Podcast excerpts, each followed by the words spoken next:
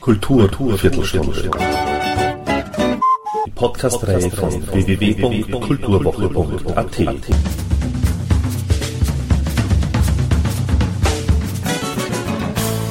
Präsentiert von Manfred Horak. Die Fotografin und Zeichnerin Franzi Kreis veröffentlicht mit Limelight einen Bildband, der einerseits vom Titel her an das große filmische Spätwerk von Charlie Chaplin erinnert und dementsprechend die zentrale Figur von Komödien zeigt, den Harlekin. Wobei die im Bildband versammelten Harlekine freilich Menschendarsteller aus den unterschiedlichsten Regionen dieser Welt sind. Franzi Kreis führt mit ihrer Bildreise von Wien nach Südeuropa, zeigt Momentaufnahmen aus dem Backstage-Bereich und fotografierte nicht nur die Schauspieler, Artisten, Clowns und Musiker, sondern sprach auch mit ihnen. Interviews, die diesen Bildband zu einem schönen Sammelsurium an Erinnerungen und Anekdoten macht.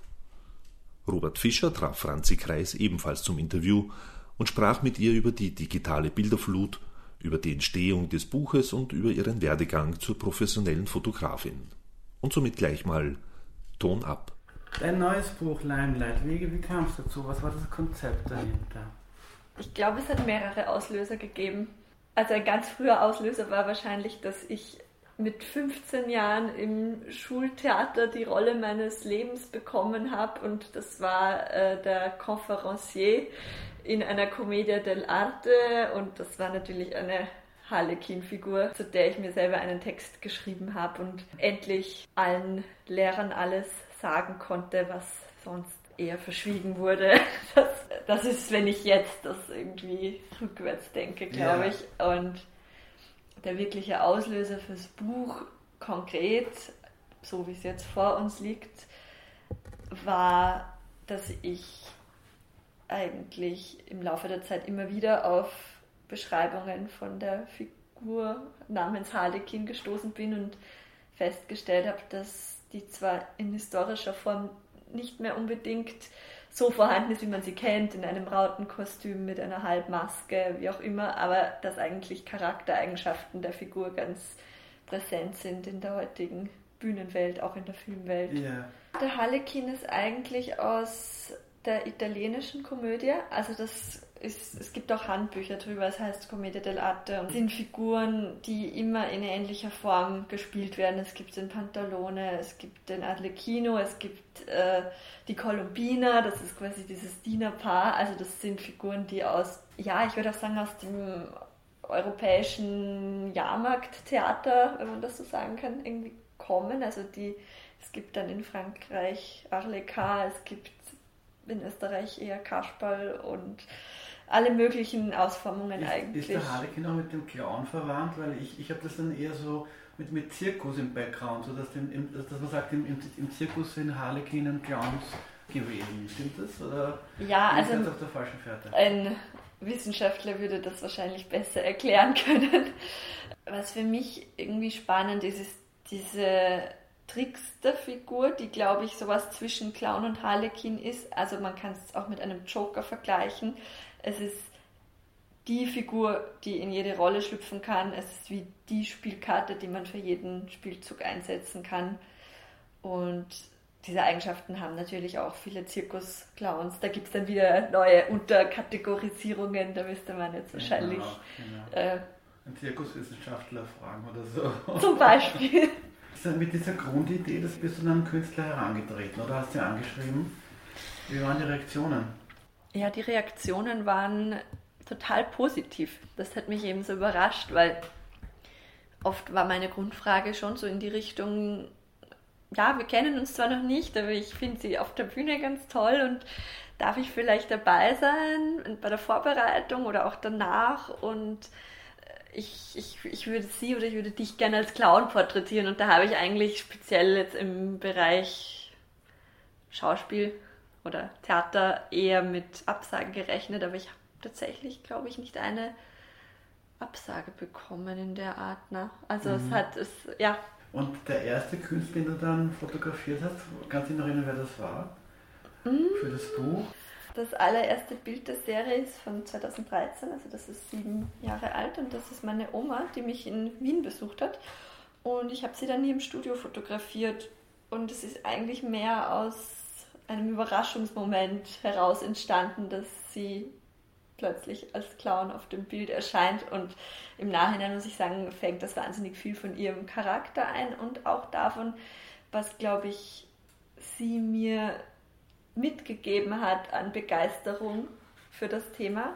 Darum würde ich sagen, das ist tatsächlich das erste Bild der Serie, aber darum ist es jetzt auch im Buch, aber ich habe es damals sicher noch nicht so benannt. Es gab dann einen ganz wesentlichen Startpunkt im Sommer 2014. Und zwar habe ich da relativ spontan an La Strada geschrieben, an das Straßentheaterfestival. Mir dachte, ja, ich brauche jetzt irgendeinen Ansatzpunkt und dort sind viele Künstler für zehn Tage lang zu Gast und habe eben gefragt, ob ich da dabei sein dürfte. Ich würde ihnen auch Fotos überlassen, aber ich kann mir eben nicht leisten, dass ich Ausgaben habe. Und die haben dann tatsächlich mich da beherbergt. Das war mein erster Tausch, mein erster Kuhhandel. Fotos gegen Stadt, in Graz. In Graz okay. Es waren dann Fotos gegen Unterkunft und Essen und viel Freizeit, in der ich mich in den Hinterbühnen der Oper Graz zum Beispiel herumgetrieben habe und äh, ja, das Festival hat mich dann auch sehr unterstützt dabei, dass ich dann noch zu meinen Backstage-Porträts hinter dem Zirkuszelt oder, oder so komme.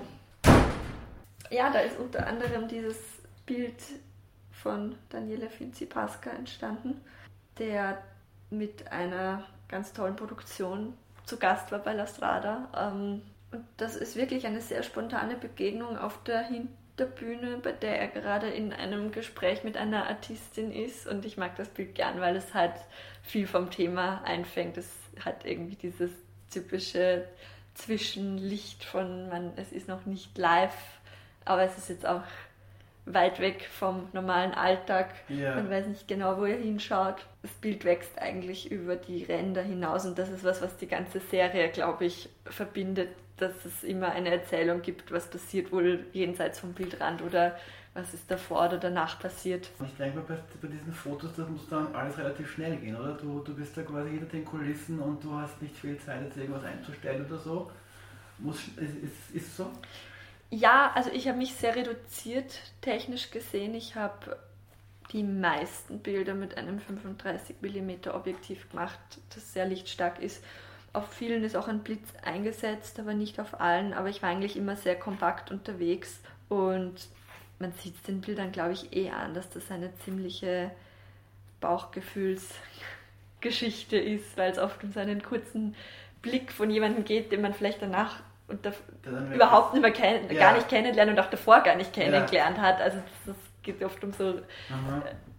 sekundenlange Verdichtungen im Nachhinein gesehen, würde ich das so beschreiben. Obwohl man, obwohl ich natürlich sicherlich mit einem bestimmten Plan ein bestimmtes Bild zu machen, dann Schon. an einem bestimmten Abend dorthin gegangen bin. Mhm. Aber für mich ist es dann halt immer spannend, wenn, wenn man noch mit einer Überraschung nach Hause geht. Und bei La Strada, wo da so viele verschiedene Künstler sind, wie, wie, wie haben die Künstler auf dich reagiert? Auch gibt es auch Misstrauen irgendwie, das ist eine Fotografin oder, oder, oder ist das eh eine Atmosphäre, wo man einfach die Fotos schießen kann? Ich habe eigentlich nur positive Erfahrungen gemacht bei dem, aber ich glaube, ich hatte da doch immer das Glück, dass meine Anfragen teilweise über ganz den offiziellen Weg weitergeleitet wurden ich habe quasi dem ja. Pressebüro geschrieben, ob das weitergeleitet werden könnte. Die haben das weitergeschickt und ich habe ein Ja bekommen. Ja, ich meine, es gibt auch lustige Geschichten wie, ähm, dass ich beim Zirkus Roncalli haben mich als erstes einmal die Clowns beim Zaun hereingelassen und dann bin ich über diesen Weg zu meiner Akkreditierung gekommen. Okay, also die Clowns haben dich reingelassen, das ist ja schon mal lustig. Ne? Das war zum Beispiel lustig, ja. Mhm. Und weil ich mir dachte, ja gut, dann probieren wir die Hintertür.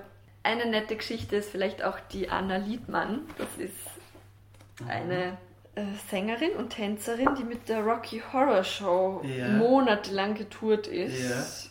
Ja. Ich wollte sie wahnsinnig gern porträtieren, weil sie diese, weil sie spielt Magenta und das ist natürlich genau die weibliche, äh, das weibliche Pendant zum Harlequin und ich habe dann tatsächlich den Cast gegoogelt und habe sie bei meinen Facebook-Kontakten eingegeben und wir hatten dann eine Übereinstimmung und die Übereinstimmung führt wieder zurück zu La Strada. Das war nämlich ein Artist, den ich ein Jahr zuvor mit seiner Partnerin bei La Strada fotografiert hatte und dem habe ich dann geschrieben, mein Form, und er hat dann recht schnell geantwortet, ja, ähm, er kann mir nicht direkt einen Kontakt herstellen, weil er hat sie das letzte Mal gesehen, als sie beide zehn Jahre alt waren, weil sie waren gemeinsam in der Volksschule in Nordschweden, nahe dem Polarkreis.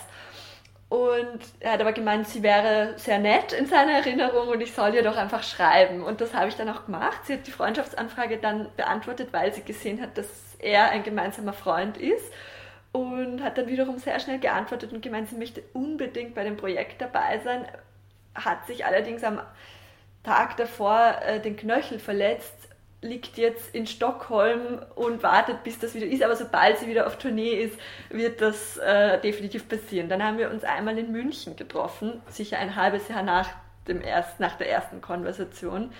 Da konnte ich aber nicht backstage, weil das war irgendwie zu eng oder irgendwas war da. Und dann haben wir uns noch mal ein halbes Jahr später tatsächlich dann in Graz getroffen und dort ist das Foto entstanden. Also dem geht jetzt wow. eine Geschichte von einem Jahr voraus. Wow. Wow. Aha, super. Und so ist eigentlich das ganze Buch zu beschreiben. Mich würde vielleicht noch interessieren, zwei Leute, die, die ich kenne und würde mich interessieren, die Fotos entstanden sind, und zwar die Alicia Edelweiss und der Thomas Gansch. Wie, wie war das mit denen zwei?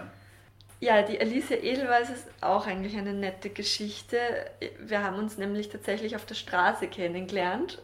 Ich bin so abends die Siebensterngasse raufgefahren und sie hat gerade mit, mit ihrem Akkordeon am Siebensternplatz gespielt und ich habe mich halt daneben gesetzt und wir sind dann so zum Reden gekommen und ich habe ihr erzählt, dass ich eben solche Fotos mache und zur Zeit später an einem ihrer Lieblingsplätze in Wien getroffen, hinterm Westbahnhof auf, auf einem auf einer Fußgängerbrücke. Dort ist auch ein Bild entstanden, das im Buch ist. Und ja, wir haben seither uns vielleicht im Zweijahresabstand immer wieder kurz gesehen. Also es gibt so quasi kurze über, gar nicht so viele und auch gar keine so langen Zeitspannen, mhm. aber mhm.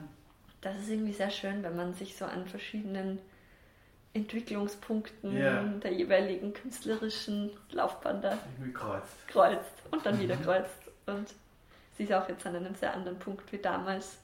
Mit Nozibras, das war auch lustig im Backstage, ja, das war cool. Ähm, das Foto von Thomas Gansch ist im Backstage vom Wiener Konzerthaus entstanden. Ich schlage es kurz auf, weil ja. das ist ein Spitzenfoto.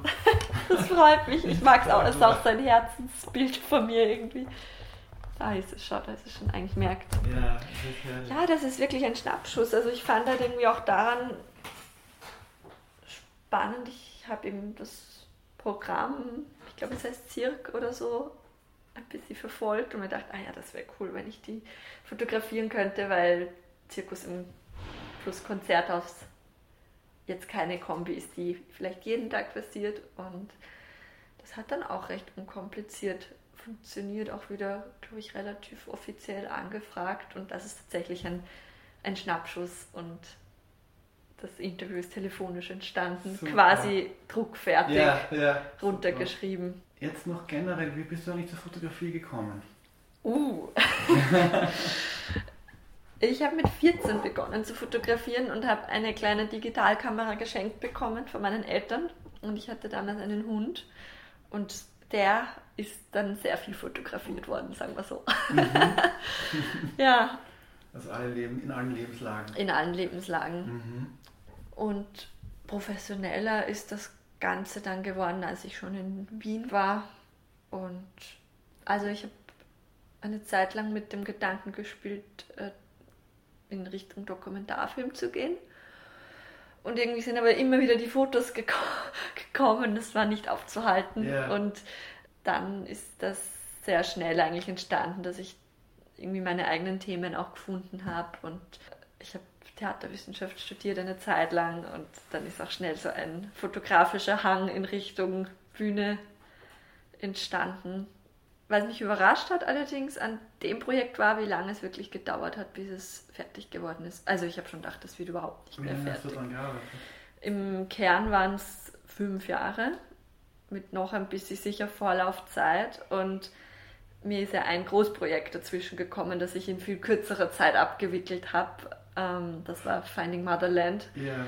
Letztes Jahr habe ich und vorletztes Jahr habe hab ich mit 45 Frauen über die Lebensgeschichten von ihren Müttern gesprochen und in meinem Anschluss ein Porträt gemacht, bei dem es um übertragene Körpersprache geht, würde ich zusammengefasst sagen. Und mit, mit, mit, dem Projekt bist du auch getourt, also da warst du ja ganz schön unterwegs, oder wo warst du da überall? Genau, das ist, ähm, ja, das Projekt ist unglaublich intensiv geworden in ganz, ganz kurzer Zeit. Also ich habe erst in Wien drei Ausstellungen in leeren Ladenlokalen gezeigt, wie das geplant war. Dann bin ich schon während der Projektlaufzeit noch in Wien nach Moskau eingeladen worden. Das war ein, ein Projekt vom österreichischen Kulturforum in Moskau und dem SIL, das ist ein Kulturzentrum in einer ehemaligen Autofabrik an, an der Außenperipherie von Moskau. Und der, ja, und der Basiskultur Wien und der Stadt Wien.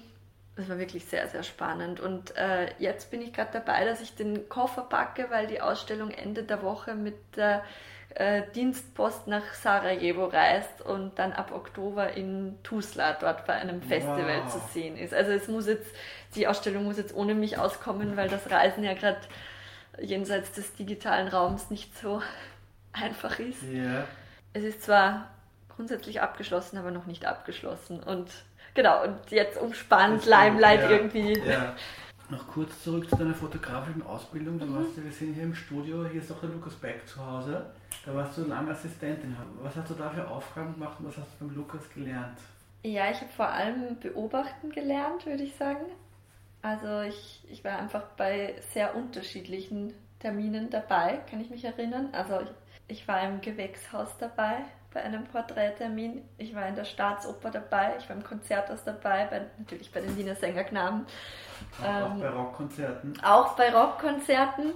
Also ich glaube, ich habe da wirklich ein sehr breites Spektrum an Örtlichkeiten in Kombination mit Menschen kennengelernt. Yeah.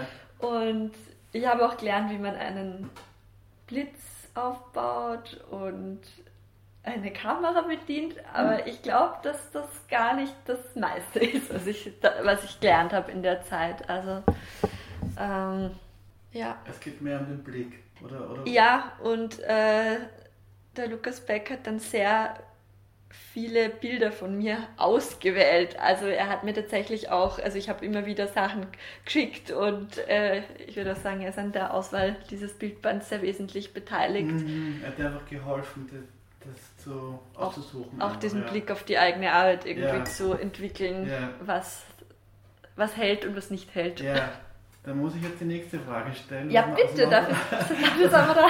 Was macht ein gutes Bild aus? Das ist auch so eine klassische Frage, aber es interessiert mich einfach deine Antwort dazu. Puh, ja. Ja, für mich muss es immer mit Leben gefüllt sein, so banal das klingt. Also ich glaube, aber das ist auch was, was ich in meiner eigenen Arbeit sehr suche und das führt wahrscheinlich dazu, dass ich es auch auf anderen Bildern suche, dass ich sehr diesen Moment des Zufalls schätze. Also es gibt immer diesen handwerklichen Aspekt und dann braucht es noch so ein Knistern. Und ja. das spürt man wahrscheinlich eh nur im Bauch. Also das Ungekünstelte, das nicht gestellte, das einfach was, was im Moment passiert sozusagen. Habe ich das richtig verstanden? Ja, also ich kann nur für mich sprechen, weil ich glaube, es ist ganz schwierig, eine allgemeine Definition aufzustellen, obwohl, Nein, ich, ich obwohl es sicher Bilder, also ich glaube schon, dass es Bilder gibt, sowohl in der Malerei als auch in der Fotografie, die von einer großen Anzahl an Menschen über äh, auch sehr äh, epochenunabhängig als genial empfunden werden. Und das finde ich sehr schwierig zu benennen, was es dann ausmacht. Also ich glaube, ähm, wodurch so eine Zeitlosigkeit entsteht. Was mich persönlich an der Fotografie interessiert, ist, dass man etwas Ungeplantes oder eine minimale Überrumpelung, ein Nichtwollen zum Beispiel auch spürt. Also dass etwas einfach passiert, aber nicht genau so gesetzt ist. Und hast du aktuell bestimmte Lieblingsfotografen? Ja, mehrere. Mehrere. Na, doch nicht. Es gab bei mir schon so eine Initialzündung, die, glaube ich, meine Hobbyfotografie in, erstmal in den Wunsch überführt hat, das, äh, das professionell zu machen. Und das war ein Bildband von der Annie Leibowitz. Äh, der heißt A Photographer's Life und ich bin mit 17, glaube ich, zufälligerweise in, in, in Stockholm in diese Ausstellung reingerannt, ohne zu wissen, was mich erwartet. Und was diese Serie auszeichnet, ist, es ist eine Sammlung sowohl von ihren berühmten Star-Porträts, die ja sehr, sehr, sehr inszeniert, gesetzt, sehr perfektionistisch ausgeleuchtet sind, neben Aufnahmen aus ihrem Privatleben, von ihrer Familie, auch von Privatbesuchen, teilweise bei Musikern, die weltberühmt sind.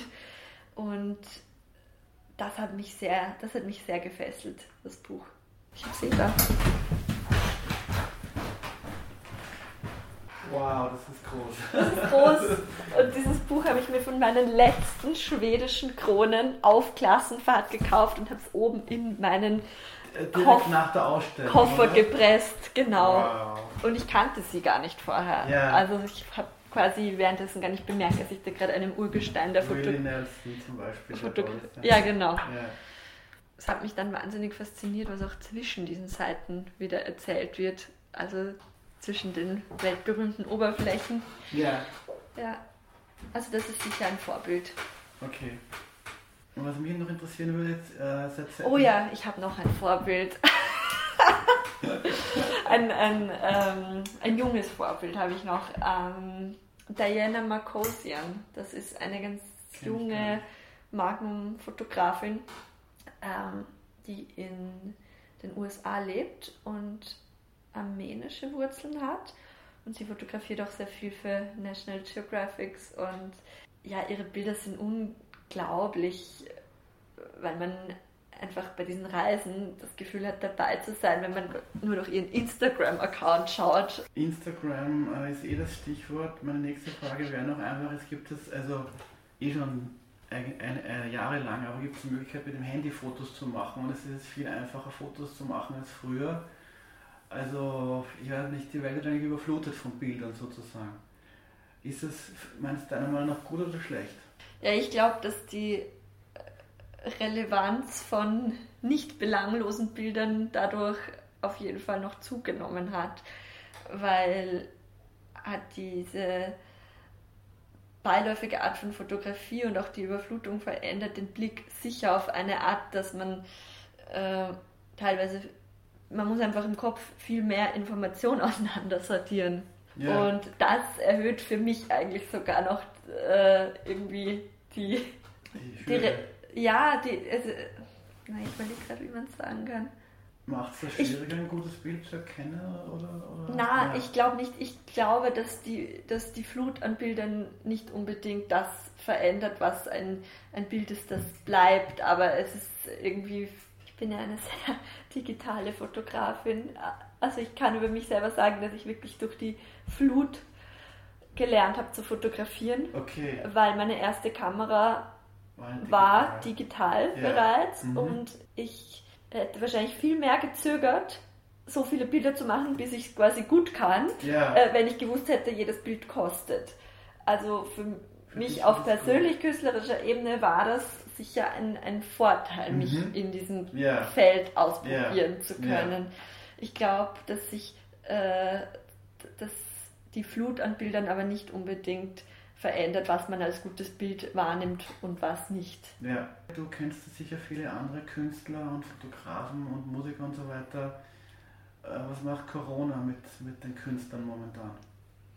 Puh, naja, es gibt immer sicher mehrere Ergebnisse. Also ich muss sagen, ein Ergebnis ist, dass dieser Bildband fertig da liegt, wenn ich in meine private Künstlerinnenstube schaue, weil ich habe äh, das in der Zeit, in der ich im Mai und Juni sonst für die Wiener Festwochen fotografiert hätte, habe ich zum Glück das äh, Corona-Arbeitsstipendium von der Stadt Wien bekommen, das dann auch einen großen Teil von der Produktion des Bildbandes abgedeckt hat. Mhm. Und es war auch irgendwie so ein auf jeden Fall so eine, ein Arbeiten mit immer wieder mit Gänsehaut, genau in der Zeit, wo es irgendwie an aller Art von Live-Kunst, Theater, Musik und so weiter fehlt, sich in die Archive dessen irgendwie hinein zu vertiefen. Mhm. Mir ist dann eigentlich bei diesem doch sehr isolierten Arbeiten an dem Bildband klar geworden, dass Erleben von Kunst in einem richtigen Zuschauerraum mit anderem Publikum, wo man auch irgendwie die emotionalen Reaktionen spürt, weil man eben in einem Raum ist, dass das was wahnsinnig Wertvolles ist.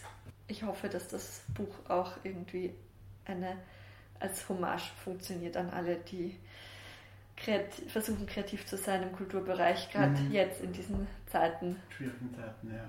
Da ist zum Beispiel dieses eine Foto, das würde mich interessieren, von der Soap and Skin. Ist das bei den Festwochen entstanden? Das war letztes Jahr bei der Eröffnung, ja. Okay, wir kommen langsam in die Zielgerade. Ja. Noch einmal zu deinen Zukunftsplänen. Du hast jetzt schon erzählt, die Motherland-Ausstellung äh, geht noch zum, ins Finale. Was, was sind sonst noch Pläne von dir? Ja, also nahe Zukunft, sprich nächstes Jahr, es wird ein neues großes Projekt geben. Das ist noch ein bisschen geheim, okay. aber es wird sehr spannend. Okay. Und ähm, ein Wunsch von mir wäre, auch weiterhin auf meine Zeichnungen zu konzentrieren. Stimmt, das sind noch Zeichnungen von dir im Buch. Ja, und da gibt es auch ein ganz großes Archiv, das noch gar nicht so richtig gesichtet ist. Das würde irgendwann mal ein bisschen Aufmerksamkeit einfordern. Sonst also mal schauen, was das Leben bringt. Vielleicht kann man dich in Zukunft als Zeichnerin erleben. Ja, das kann passieren. Das kann passieren. Also ich habe auch immer einen Skizzenblock dabei. Das ist zum Beispiel mein Sommerblock. Super. Da habe ich ein braunes Papier. Im Moment sind es Aquarellstifte. Mhm. Ja, sowas ist natürlich sehr beruhigend nebenher zu machen. Und kannst du dich da irgendwo hinsetzen und fangst zu malen an? Ja, ja. so circa. Also ah, dann entstehen manchmal mehrere Zeichnungen ja. an einem Tag. Also Super. da schwimmt noch ein bisschen ja. was im, im Archiv. Super. Gut, ich glaube, das war's. Ja? Wunderbar, ja. Thank you and good night.